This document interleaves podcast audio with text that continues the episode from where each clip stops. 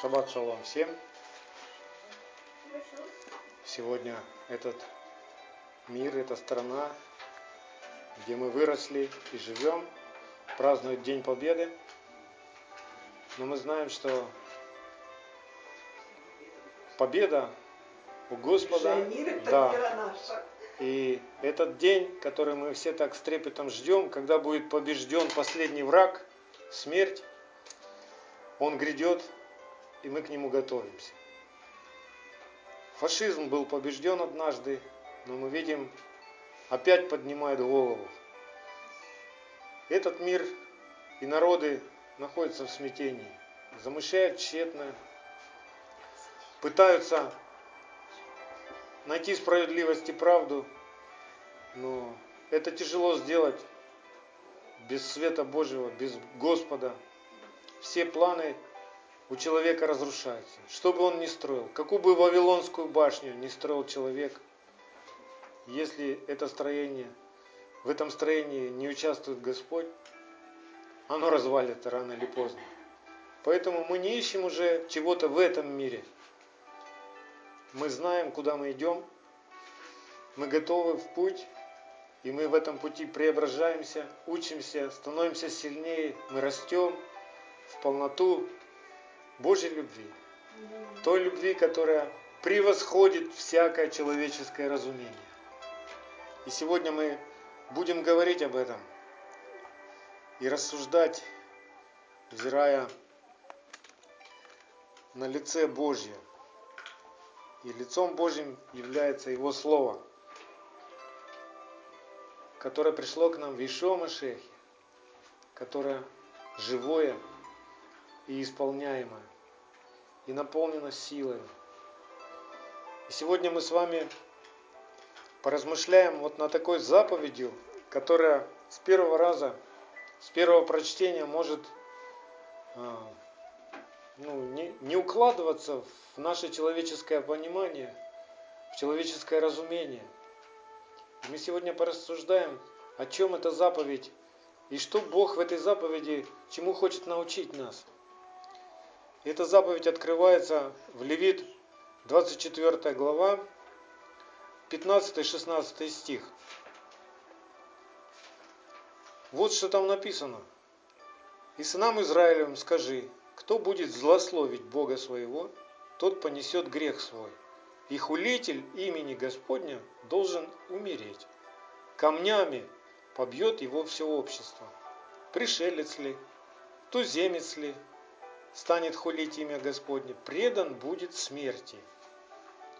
Вот такая вот заповедь, которая ну никак не вмещается в человеческий разум, и разум наш не может совместить ее с заповедью «возлюби ближнего своего, как самого себя», да? И не может воз... совместить это с тем, что Бог есть любовь. И как это соединить с тем, что говорил своим ученикам Ешуа Машех. И он говорил в Матфея 5 главе 44-45 стих в Нагорной проповеди он учил так. «Я говорю вам, любите врагов ваших, благословляйте проклинающих вас, благотворите ненавидящим вас и молитесь за обижающих вас и гонящих вас, да будете сынами Отца вашего Небесного» ибо Он повелевает солнцу своему восходить над злыми и добрыми, и посылает дождь на праведных и неправедных. И почему в Писании, в истории Израиля так мало примеров исполнения вот этой заповеди, что побить камнями, да? Хотя эти заповеди оглашались через Моисея и были написаны в книге закона, но тем не менее мы видим мало примеров Почему? Что Израиль не был непослушен? Или что-то в этой заповеди секретное такое есть, что нам нужно уразуметь? И как эта заповедь а, можно, ну как бы, как эта заповедь может ужиться а, с тем, что писал Соломон в притчах? Это Танах. Притчи 25-21. Если голоден враг твой, накорми его хлебом, и если он жаждет, напой его водой. Как вот это вот все совместить? Тут мы видим, что тот, кто хулит имя Господне, то есть враг Господа, да, он должен быть побит камнями. И тут же мы читаем, что если голоден враг, накорми его. Как же это все уразуметь? Давайте посмотрим на того, кто пример для нас, на жизнь Ишуа Машеха, как он отвечал на вопрос фарисеев и законников, которые схватили женщину, взятую в прелюбодеянии, да, и спрашивали его, как, как он странно отреагировал. Давайте посмотрим это место из Евангелия от Иоанна, 8 глава, с 4 по 11 стих. Сказали ему, учитель, эта женщина взята в прелюбодеяние, а Моисей в законе заповедал нам побивать таких камнями. Ты что скажешь? Говорили же это, искушая его, чтобы найти что-нибудь к обвинению его. Но Ишуа, наклонившись низко, писал перстом на земле, не обращая на них внимания. Когда же продолжали спрашивать его, он, восклонившись, сказал им, «Кто из вас без греха, первый брось на нее камень». И опять, наклонившись низко, писал на земле. Они же, услышав то и будучи обличаемы совестью, стали уходить один за другим – начиная от старших до последних. И остался один Иешуа и женщина, стоящая посреди. Иешуа, восклонившись и не видя никого, кроме женщины, сказал ей, «Женщина, где твои обвинители? Никто не осудил тебя?» Она отвечала, «Никто, господин». Иешуа сказал ей, «И я не осуждаю тебя. Иди и впредь не греши». И многие верующие из этого эпизода делают ошибочный вывод, что с приходом Ишуа Машеха отменяется закон. И что уже больше нет никакого наказания, и смерти уже все нет, уже все. Все правильно. Самое главное, что Иисус Господь. И успокаиваются. Но так ли это? Что, почему Иешуа так отреагировал на этот вопрос? Почему он в упрек этим людям, которые схватили блудницу, сказал, кто из вас без греха, первый брось камень.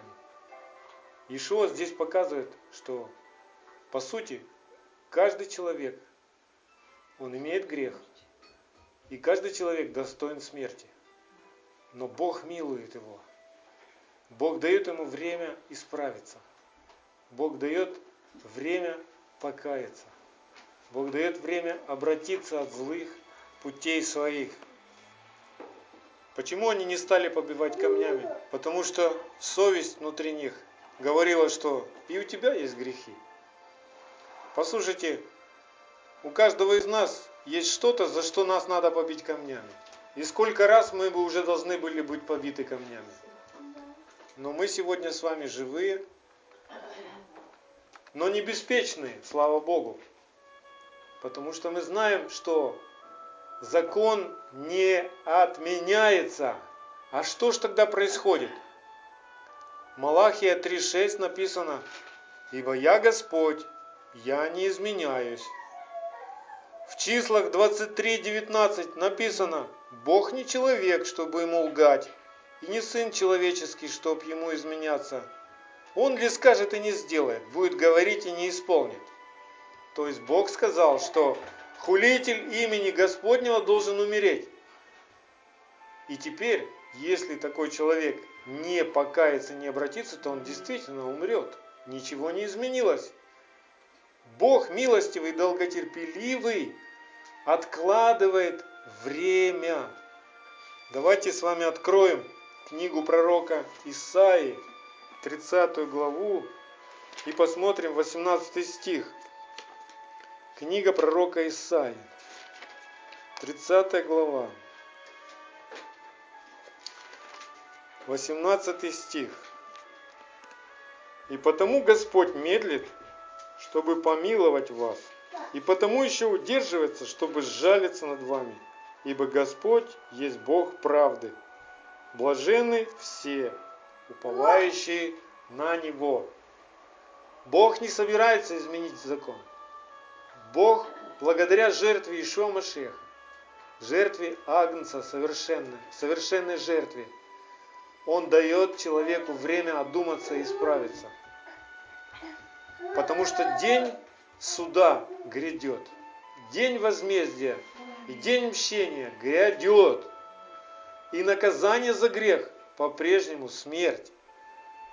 Давайте посмотрим, что говорит закон Божий о наказании за смерть, за грех. Павел в своем наставлении Римской Церкви пишет Римлянам 6.23 «Ибо возмездие за грех смерть, а дар Божий – жизнь вечная, в Ишуа Машехе, Господине нашем». И это послание Нового Завета. Это время благодати и милости. Это время спасения. Что Павел такое странное пишет? Почему? Откуда он это взял, что возмездие за грех смерть? Павел с детства был научен закону. Он знал Тору наизусть. И он учился у лучших учителей Торы. Вот что написано в Торе. Книга Второзакония, 30 глава, с 15 по 20 стих. Второзаконие, 30 глава, 15 по 20 стих. Это сам Бог через Моисея говорит к Израилю. Вот, я сегодня предложил тебе жизнь и добро, смерть и зло. Какой странный выбор у человека, да? И предложение от самого Бога. Жизнь и добро, смерть и зло. И это до сих пор реально для нас. И дальше идет объяснение. Если будешь слушать заповеди Господа Бога твоего, который заповедую тебе сегодня, любить Господа Бога твоего, ходить по всем путям Его, исполнять заповеди Его, и постановления Его, и законы Его, то будешь жить, и размножишься, и благословит тебя Господь Бог твой на земле, в которой ты идешь, чтобы овладеть ею. А дальше?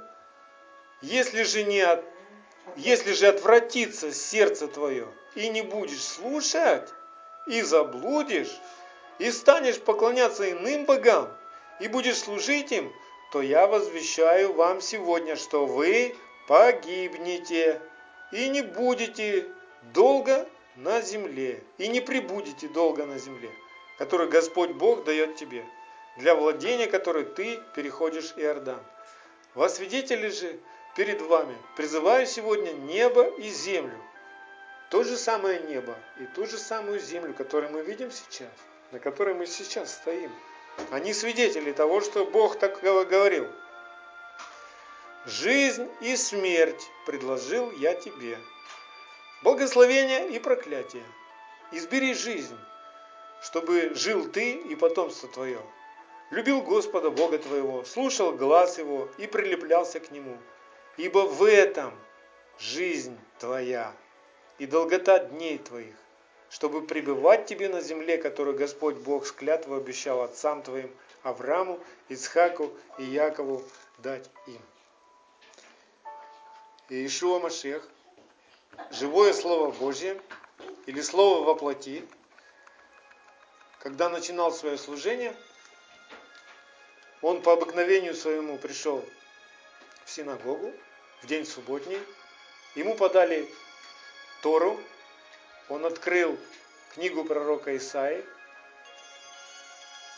В настоящей Торе нет глав и номеров стихов, там только буквы. Но он безошибочно открыл это место и прочитал Исаия 61 главу с 1 до середины второго стиха. А потом закрыл книгу и сказал, исполнилось Писание. Почему он закрыл книгу на середине второго стиха этой главы Исаи? Давайте откроем книгу пророка Исаи, 61 главу, откуда он читал. И посмотрим, что он не договорил в этот, в этот раз, когда он начал свое служение. Второй стих, 61 глава. Проповедовать лето Господне благоприятно, на этом моменте он закрыл, да, книгу тогда. А дальше написано, и день мщения Бога нашего.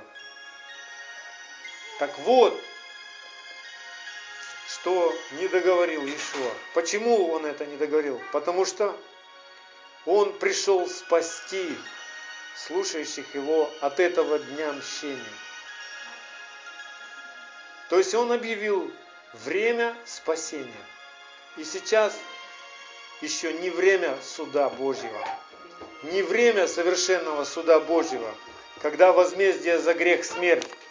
Сейчас время спасения от этого дня, от этого страшного дня суда. Изменилось ли что-то в законе? Нет. Медлит Господь? Нет, Он, он, он долготерпит нас, давая нам а, время для покаяния. И нам нужно ценить время. Нам нужно разбираться сейчас со всяким грехом в нашей жизни.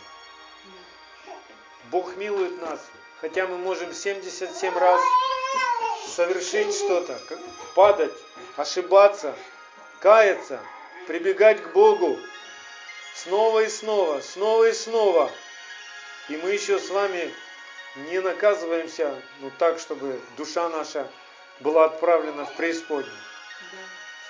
Все наказание, которое доступно до нас и которым Отец любящий наказывает сегодня своих сыновей, эти наказания могут выглядеть в виде ну, каких-то сокрушений, трудностей, тесноты, болезней. Болезнь тоже является наказанием. Когда мы не слышим его нежный шепот, когда мы игнорируем э, его обличение через наставников и пророков, тогда Бог начинает кричать через наши болезни. Чтобы мы задумались, как мы живем. Что мы делаем не так? Различаем ли мы святое от несвятого, чистое от нечистого? Различаем ли мы доброе от злого? Сейчас время, когда Бог повелевает всем людям на земле обратиться к Нему. И первый раз Ишуа Машех, когда начинал свое служение, и его цель была не судить, а спасти.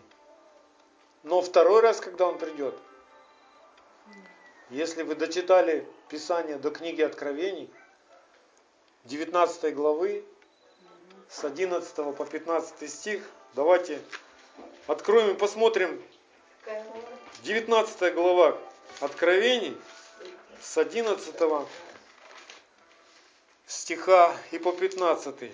Давайте мы посмотрим, какого Иешуа мы можем видеть, когда Он придет второй раз. Любящего Иешуа. Вот каким видел его Иоанн. И увидел я отверстое небо, и вот конь белый, и сидящий на нем называется верный и истинный, который праведно судит и воинствует. Очи у него, как пламень огненный, и на голове его много диадим. Он имел имя написанное, которого никто не знал, кроме его самого. Он был облечен в одежду, обогренную кровью.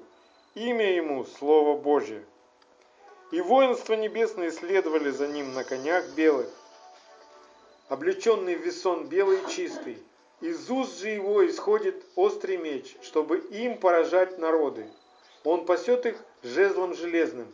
Он топчет точила вина ярости и гнева Божьего Вседержителя. Вот какого второй раз народы увидят Ишуа во плоти, пришедшего. Мы видим, что одежды будут обогрены кровью. Чьей кровью? Кровью нечестивых людей. Кровью тех людей, кровью тех народов, которые отказались исполнять заповеди Божьи, которые сказали, нам не нужен закон, у нас свой закон. Мы будем жить, как нам нравится, и как нам хочется, и как нам удобно. И сегодня, к большому сожалению, церковь в большинстве просто обольщена неверным учением, которое началось в IV веке, может и раньше. Просто было утверждено в IV веке, когда взяли и отвергли все основания иудейской веры. Когда сказали, нам больше не нужен закон, нам не нужны праздники Господни, нам не нужны заповеди, у нас благодать. Но я бы сказал, что такая благодать, это благодать в кавычках. Потому что она понимается плотским человеком как разрешение делать беззаконие, как разрешение кушать нечистую пищу, как разрешение праздновать свои какие-то праздники, а Божьи праздники игнорировать. Как разрешение отменить субботу и приходить, а, как тебе удобно, в воскресенье. Как это было привычно всем язычникам. Но так ли это? Благодать, которая дарована нам Богом и пришла в Ишуа Машехе, она не пришла для распутства. Она пришла дать нам силу и понимание, разумение закона Божьего, разумение всех заповедей. Она пришла оживить в нас Слово Божье, чтобы Слово Божье, заповеди Его написались на нашем сердце, и мы были ходячим исполнением Слова Божьего, живым Словом, как Иешуа Машех. Вот для чего пришла благодать. Сила Божья к спасению всякому верующему.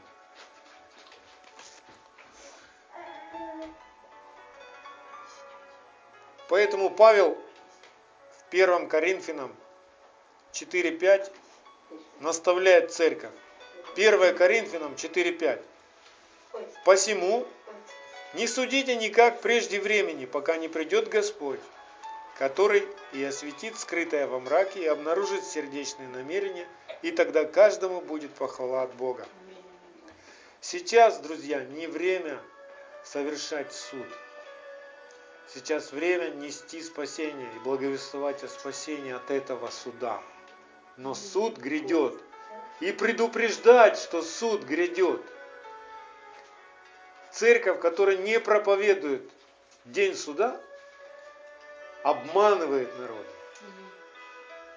Нам не нужно бояться этого дня суда, нам нужно учить народы правде и закону Божьему, чтобы в день суда быть непорочными – чистыми, чтобы князь мира сего не имел и не нашел в нас ничего своего, никакого беззакония.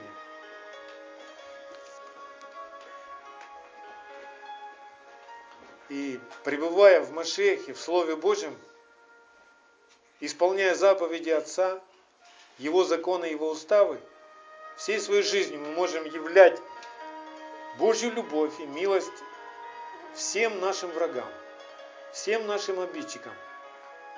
И оставаться верными даже до крестной смерти своей.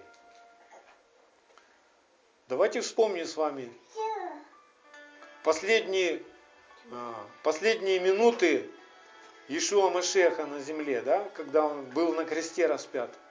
Когда язычники, которые распяли его, нечестивые люди, смеялись над ним, ругались. Он был оплеван, унижен, распят. Но и там он был сильнее всего мира. Потому что любовь, которая пребывала в нем, она молилась к праведному судье. Прости им, Отче, ибо не ведают, что творят. Подобную же смерть мы видим, переживал и диакон первой церкви Стефан, который тоже был побит до смерти камнями. И в последние минуты своей жизни он тоже взывал к Богу и говорил, Господи, не вмени им это, этого греха, не ведают, что творят. И видя эту смерть, видя смерть Стефана, был спасен в дальнейшем будущий апостол всех язычников Павел, который тогда думал, что он угождает Богу, побивая камнями неугодных, тех, кто говорил и думал по-другому.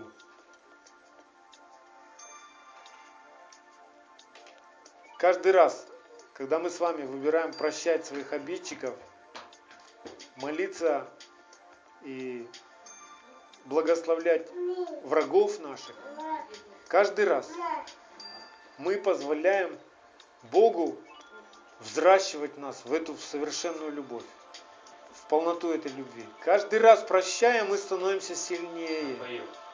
Каждый раз прощая, мы становимся духовно сильнее, чтобы являть такую вот любовь, чтобы у обидчиков и у врагов наших был шанс спастись. Зачем нам нужно прощать? Во-первых, чтобы мы сами были спасены, потому что Бог предупредил, когда вы приходите ко мне, молитесь, прощайте. Если вы не будете прощать, я вас не прощу. То есть, выбирая не прощать, мы сами перекрываем себе шанс быть спасенными. Мы не уговорим Бога никак по-другому. Бог так объявил, потому что вне прощения нет жизни. Вне прощения смерть. Это дыхание смерти.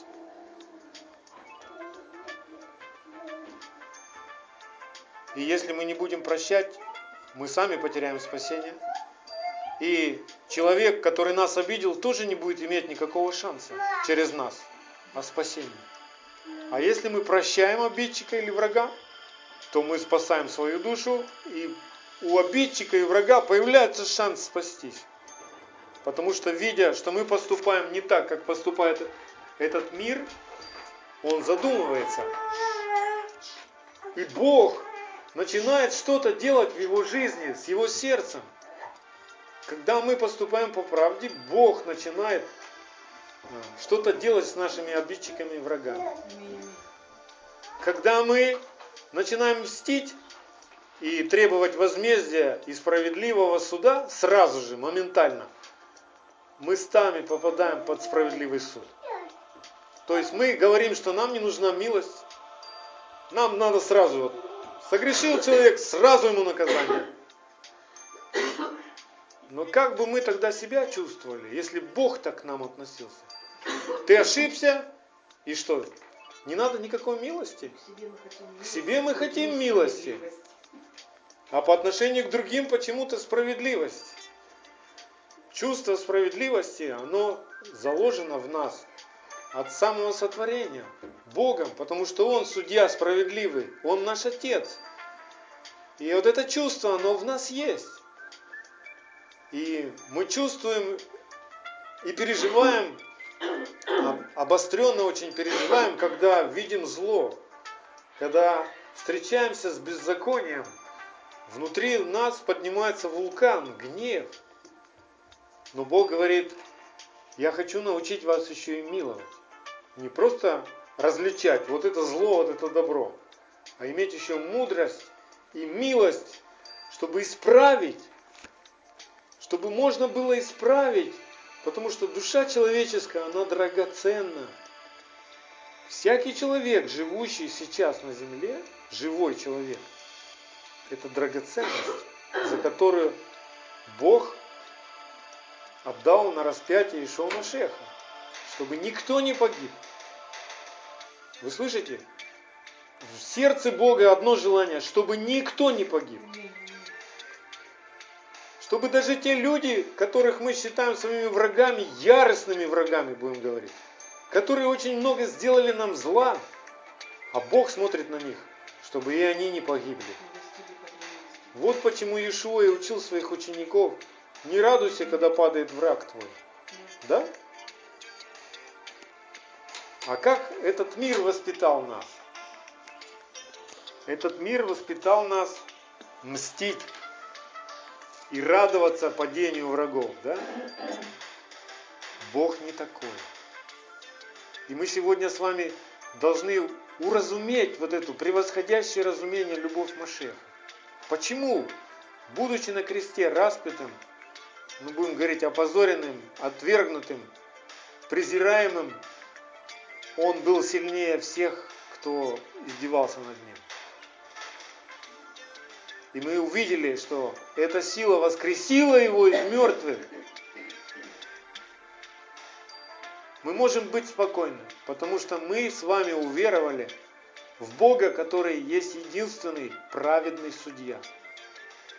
И ничто не скрыто от его глаз. Он видит все несправедливости, он видит все беззакония, он видит весь беспредел, который и мы видим.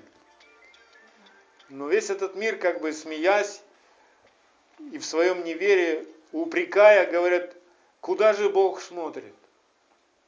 Да туда же Он смотрит, куда и ты смотришь. Только Он дает время, чтобы ты исправился, чтобы ты остановился и перестал это делать. Чтобы ты не попал в преисподнюю за все эти дела. Вот куда Бог смотрит. Он смотрит в твое сердце. Он зовет, чтобы ты оставил злые пути свои и обратился на пути правды его, научился делать добро. Почему сегодня происходит война? Несправедливая, безумная. Когда ты слушаешь все эти новости и видишь все эти видеосюжеты, репортажи, ну гнев поднимается. Потому что мы видим несправедливость, мы видим беззаконие. И что с ним делать?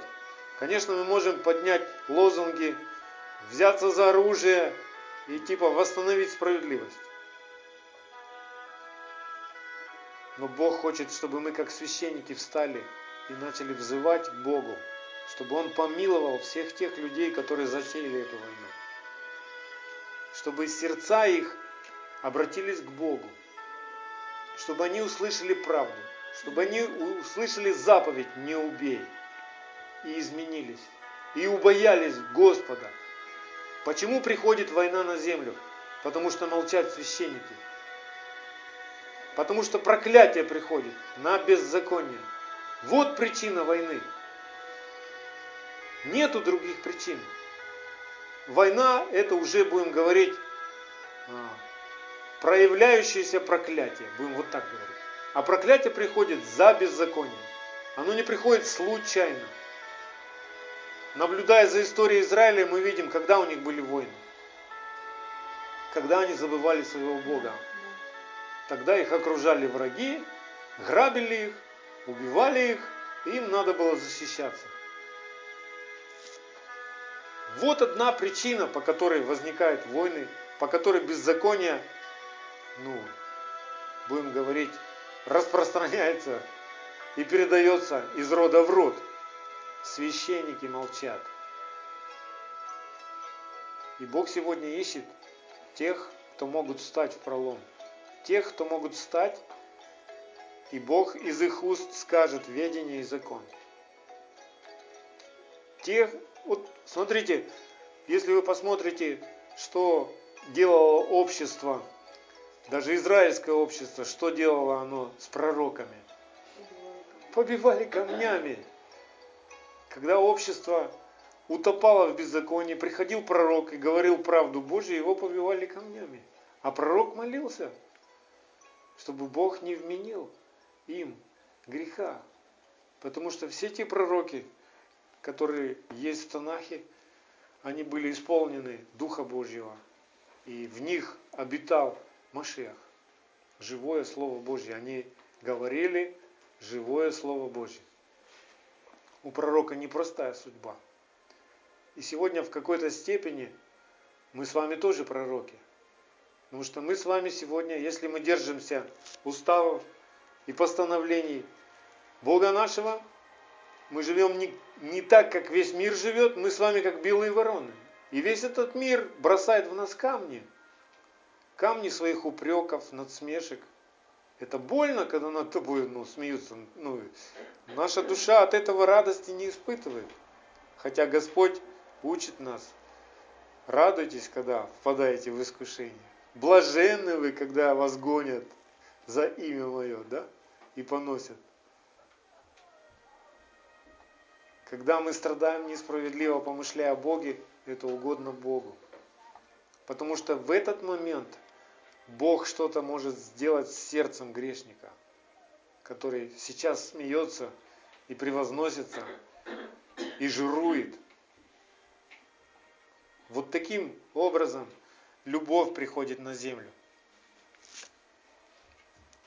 Помните, когда Ишуа ходил с учениками, и однажды в одном селении его не приняли, ученики с чувством справедливости обостренным приходят к Господу и говорят, Боже, а может нам просто как Илья помолиться и огонь с неба свести, чтобы этот огонь пожрал этих нечестивых? Что им тогда ответил Ишуа? Вы не знаете, какого вы духа. Вроде бы ребята имели ревность по Богу, да? И они требовали, ага, вы не хотите слушать и принимать Господа, смерть вам. А Ишо говорит, нет, милость. А нам-то хочется по плоти, вот, чтобы быстро, сейчас, вот прямо раз и все. И все стало правильным. Мне понравилась одна еврейская мудрость, которая говорит, дословно не помню, но примерно так, что всякий человек на земле не совершен. И ты не совершен, и я не совершен, и враги твои несовершенны, и обидчики твои несовершенны. Поэтому не стоит тратить время на обиды, на месть и на злобу. Но потрать это время на то, чтобы простить их и обратить на пути Господня. То есть сказать им правду. Вот лучше на это время потратить. Не надо на них обижаться, сердиться, плакать. Зачем?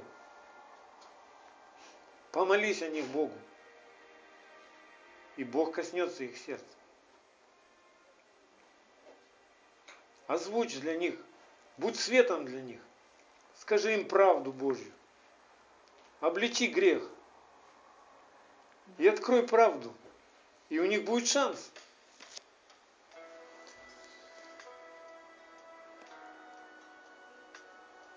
Ишуа сказал им тогда, не знаете, какого вы духа, ибо Сын Человеческий пришел не губить души человеческие, а спасать.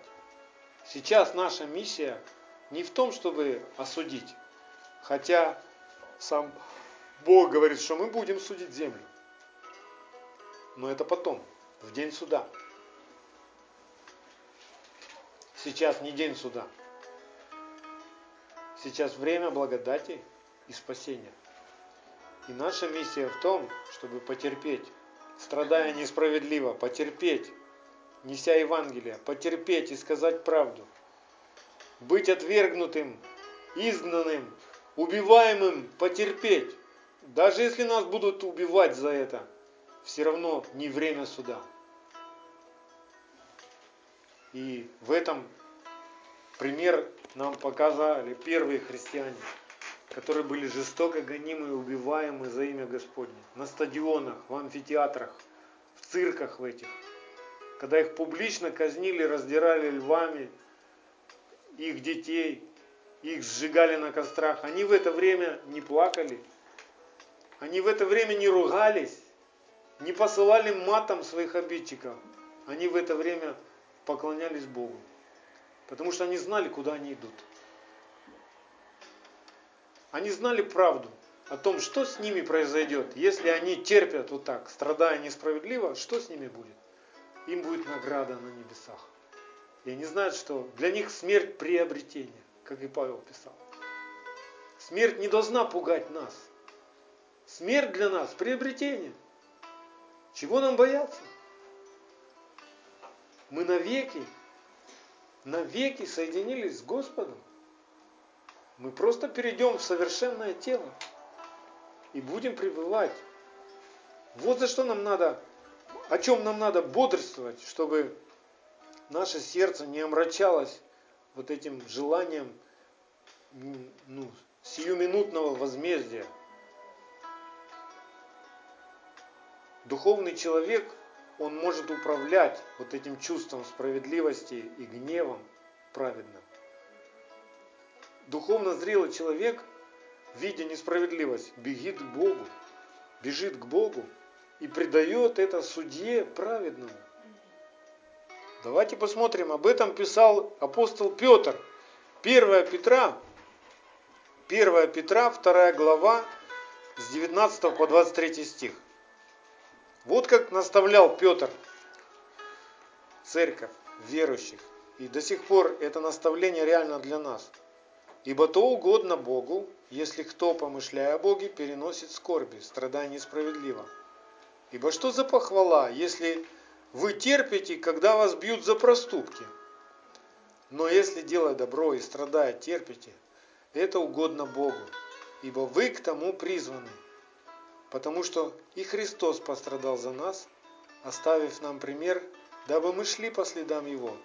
Он не сделал никакого греха, и не было лести в устах его. Будучи злословен, он не злословил взаимно, страдая, не угрожал, но предавал то судье праведному.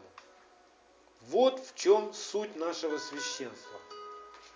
Вот в чем суть той превосходящей человеческое разумение любви. Человеческий разум говорит возмездие. Ум Христов говорит милость. Превозносится над судом. Ну что и как только ты постановишь для себя возмездие, ты сам попадешь под возмездие. Ты отменишь милость. Не забывайте, это очень тонкая такая грань. И по плоти человек, он просто неуправляемый. И он, как много мы, вот я даже на себе замечаю, когда наблюдаешь за событиями, которые происходят на Украине, за этой войной, за этой коррупцией, которая творится, да? Ну, все внутри тебя просто как вулкан клокочет, требуя возмездия. И когда ты не управляешь, когда твой дух просто, ну как, не может контролировать происходящее, да? С уст начинают срываться слова, проклятий всяких. Мы начинаем э, хулить, Божье творение начинаем хулить. Вместо того, чтобы пойти и рассказать просто обо всем этом Богу, ну, помолиться, излить душу свою и попросить у него силы терпеть, силы проповедовать, не бояться, проповедовать даже царям и использовать все, что у тебя есть в жизни для проповеди Евангелия. Если у тебя есть интернет, то он для проповеди Евангелия. Есть телефон для проповеди Евангелия. Где бы ты ни находился, проповедуй правду Божью, милость и грядущий суд. Вот так Царство Божье будет распространяться. Понимаете? Итак, время суда приближается. Грядет. Грядет Иешуа Машех, воскресший. И мы увидим его одежды, обогренные кровью, снизу. И он будет это делать. Он будет топтать. И мечом своим, Словом Божьим, он разберется со всеми нечестивыми, которые захотели остаться нечестивыми. Возмездие будет, успокойся. Бог восстановит справедливость, успокойся. Да, Он видит, что тебя обидели. Да, Он видит, что творится на Украине. Но Он хочет, чтобы все спаслись. Конечно, Он сейчас может просто бабахнуть одним ангелом и всех положить, и мир придет. Ну так погибнут же все, если он так сделает. Давайте выберем долготерпение Божие. Давайте выберем любовь. Давайте выберем милость, чтобы в день суда не оказаться осужденными со всем этим миром. Аминь. Поэтому Павел, чтобы на нас в день суда не упал вот этот камень, о котором написано в Евангелии, да? что камень, который отвергли строители, сделался главой угла. И кто споткнется об него, разобьется. А на кого он упадет, раздавит. Когда раздавит? В день суда. И будет брызгать кровь. Прямо на его одежды. В каком народе ты хочешь встретить этот день? В Божьем народе, который вместе с Машехом будет судить эту землю? Или же ты будешь осужден? Осужденным за то, что ты сам решил восстановить справедливость на земле. Я хочу быть в Божьем народе. Поэтому Павел в послании к Ефесянам, 3 глава, с 14 по 19 стих молится. И мы молимся этой молитвой. Если вы еще не молитесь этой молитвой, выучите ее. Или молитесь, открывая Писание. Но лучше выучить ее, чтобы не всегда Библия под рукой находится, чтобы Библия внутри вас была. Молитесь Словом Божьим. Молитесь, как Павел молился. Для сего преклоняю колени мои пред Отцом Господина нашего, Ишуа Машеха, от которого именуется всякое Отечество на небесах и на земле. Да даст вам, по богатству славы своей, крепко утвердиться Духом Его во внутреннем человеке, верую вселиться Машеху в сердца ваши, чтобы вы, укорененные и утвержденные в любви, могли постигнуть со всеми святыми, что широта и долгота, и глубина, и высота, и уразуметь превосходящую разумение, любовь Машеха, чтобы вам исполниться всей полнотой Божией. Чтобы не быть водимыми плотью, не быть водимыми гневом, не быть водимым обостренным чувством вот этим справедливости, возмездия, нам нужно быть исполненными Божьей любви. Когда наше сердце выбирает любить,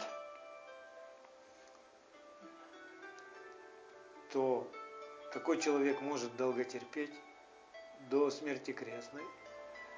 Такой человек не будет молчать, он будет молиться к Богу, он будет проповедовать закон, он будет проповедовать Царство Божие, он будет проповедовать милость, и он будет проповедовать грядущий суд.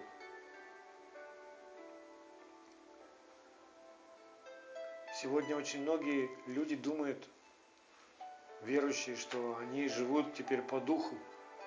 Но послушайте, когда приходит Дух Святой в жизнь человека – что делает этот дух? Он обличает все мирское о грехе, о правде и о суде. И если ты сегодня живешь по духу, то через тебя всякий грех должен обличаться, правда должна звучать, и предупреждение должно звучать о суде. Вот что такое жизнь по духу. И ты сам должен ждать этого дня. Этот день, когда действительно будет день победы. Потому что будет побежден последний враг – смерть. И это произойдет однажды, в осенний праздник, Йом-Кипур. В конце этого дня страшного, при последней трубе, мы увидим, как смерть побеждена. И облечемся в нетленное тело. Преобразимся. Вот это будет День Победы. Да благословит всех нас Всевышний. Аминь.